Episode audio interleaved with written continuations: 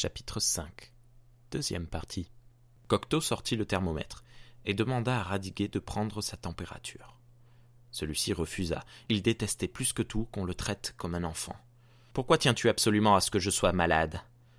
Parce que je suis aussi angoissé que toi, répondit le poète de trente-quatre ans.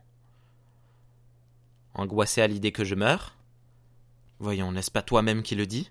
Mais laisse-moi faire, je te jure que je vais te protéger, te protéger de la force invisible qui cherche à t'emporter, car il y a en moi un peu d'une autre force, celle de la tendresse.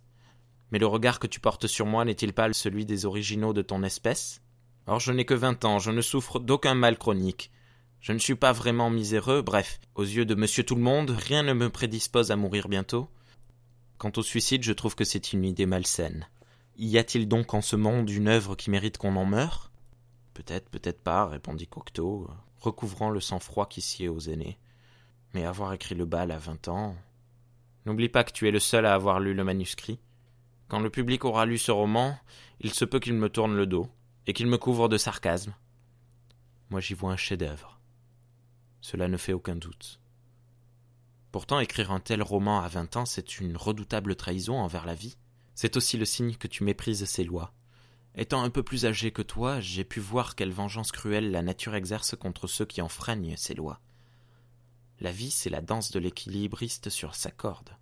En écrivant le bal à vingt ans, tu as rompu l'équilibre. Comment vas-tu t'y prendre pour le retrouver? C'est d'autant plus ironique que le bal est justement l'œuvre dans laquelle cet équilibre parfait est constamment préservé.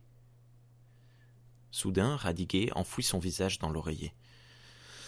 Ma tête me lance atrocement.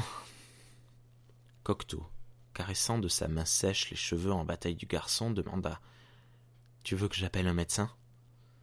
Et pourquoi faire Pour m'entendre dire qu'il s'agit d'une simple grippe? L'obscurité envahit la pièce.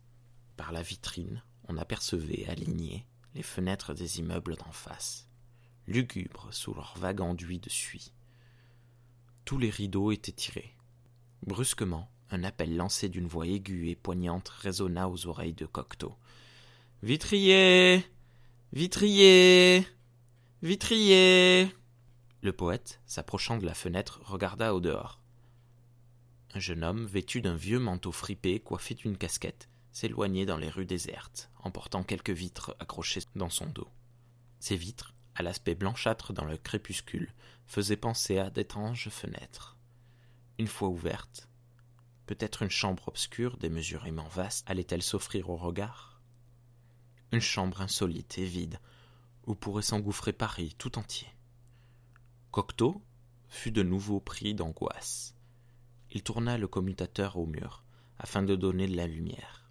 Le monde au dehors disparut, et le corps de Radiguet, allongé à plat ventre sur le lit, et aussi inerte qu'un cadavre, fit de la chambre une scène où venait de se jouer un drame aveuglant.